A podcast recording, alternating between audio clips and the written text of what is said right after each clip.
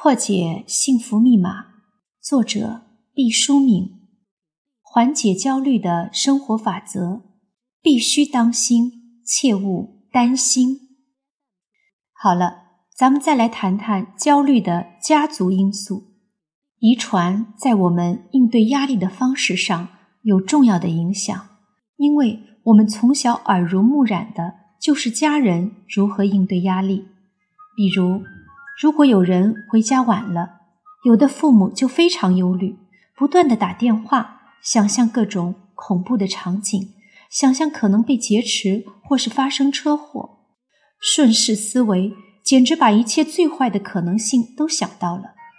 别以为这种方式只是个人的选择，它是会遗传的。我们很多思维的方式都是从我们父母那里学来的，即使父母已经过世。他们思维的方式也还会从骨灰盒里伸出一只手，牵引着我们的焦虑。最可怕的是那种以爱的名义进行的焦虑模式遗传。我爱你，所以焦虑；我爱你，所以惩罚你；我爱你，所以控制你。因为他打着爱的旗号，让人误以为这就是爱的最好表达方式。让错误的思维体系一辈辈的衣钵相传，渐渐成为不可一世的铁律。如果你不幸得到了这种遗传下来的应对压力的焦躁模式，这不是你的错，但你要改变它，让这条焦虑的锁链在你这一环断裂，成为你的责任。焦虑还可能派生出罪恶感和无用感。不是做错事、做坏事的犯罪，而是罪由心生，为自己杜撰和假想许多罪行，又觉得自己无用，对对人对事常抱疑虑态度。我们常常以为，除去了焦虑的原因，焦虑就不治而愈了。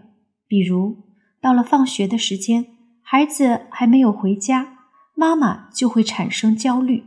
如果过一会儿孩子回来了，焦虑就自然解除了。这个过程很容易让人得出这样的结论：母亲为什么会焦虑呢？是因为孩子没有按时到家。那么，怎样能让母亲不再焦虑呢？就是孩子要按时回家。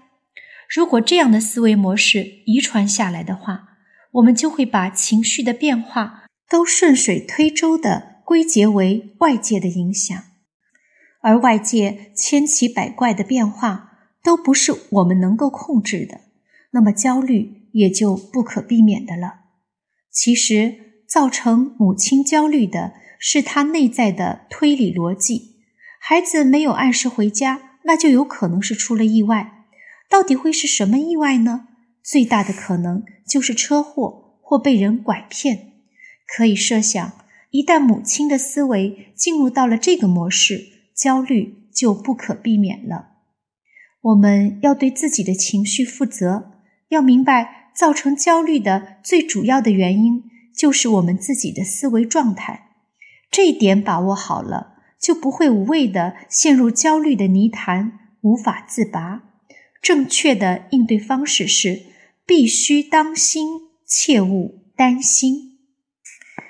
另一个造成焦虑的原因是生活事件的集中发生。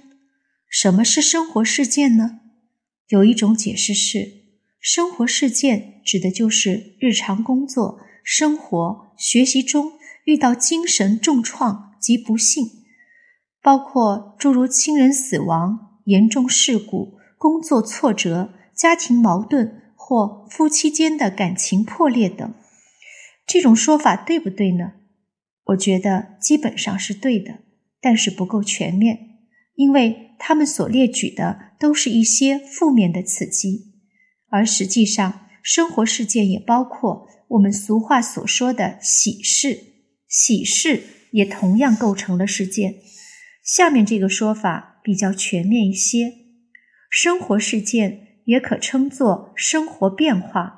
主要是指可以造成个人的生活风格和行为方式改变，并要求个体去适应或应对的社会生活情景与事件。生活事件存在于各种社会文化因素之中，诸如人们的生活和工作环境、社会人际关系、家庭状况、角色适应和变换、社会制度、经济条件、风俗习惯、社会地位、职业、文化传统、宗教信仰、种族观念、恋爱婚姻等。当这些因素发生改变时，既可能成为生活事件。看来这生活事件真是个大箩筐，什么都可以包括在里面。那什么又叫集中发生呢？顾名思义，就是这些生活事件发生的频率太高了，都攒到一块儿了。比如咱中国人爱讲“祸不单行，按倒葫芦浮起瓢”。一波未平，一波又起。黄鼠狼偏咬病鸭子，破船又遇顶头风。悲喜交加，千头万绪，双喜临门，表达的就是这个意思。那么，一个人在一定的时间内可以承受多少生活事件的刺激呢？或者说，是不是我们把生活事件发生的频率尽量降低，就？万事大吉了呢。我们先来说说如何降低生活事件的发生频率。有句俗话叫做“树欲静而风不止”，借用来说，生活事件的发生自有它的规律，不是你人为可以完全控制的。况且，如果人的生活中完全没有了突发的生活事件，所有的事情都被事先。规划好了，一点意外也没有，生活就成了一潭死水，百无聊赖。我们的内啡肽也罢工了，人就萎靡不振，死气沉沉。没有意外和变故的旅程，那不叫旅程，只是在空无一人的熟悉街口溜达。生活事件是人生不可逃避的一部分，对此我们不必怨天尤人。也不必逃之夭夭。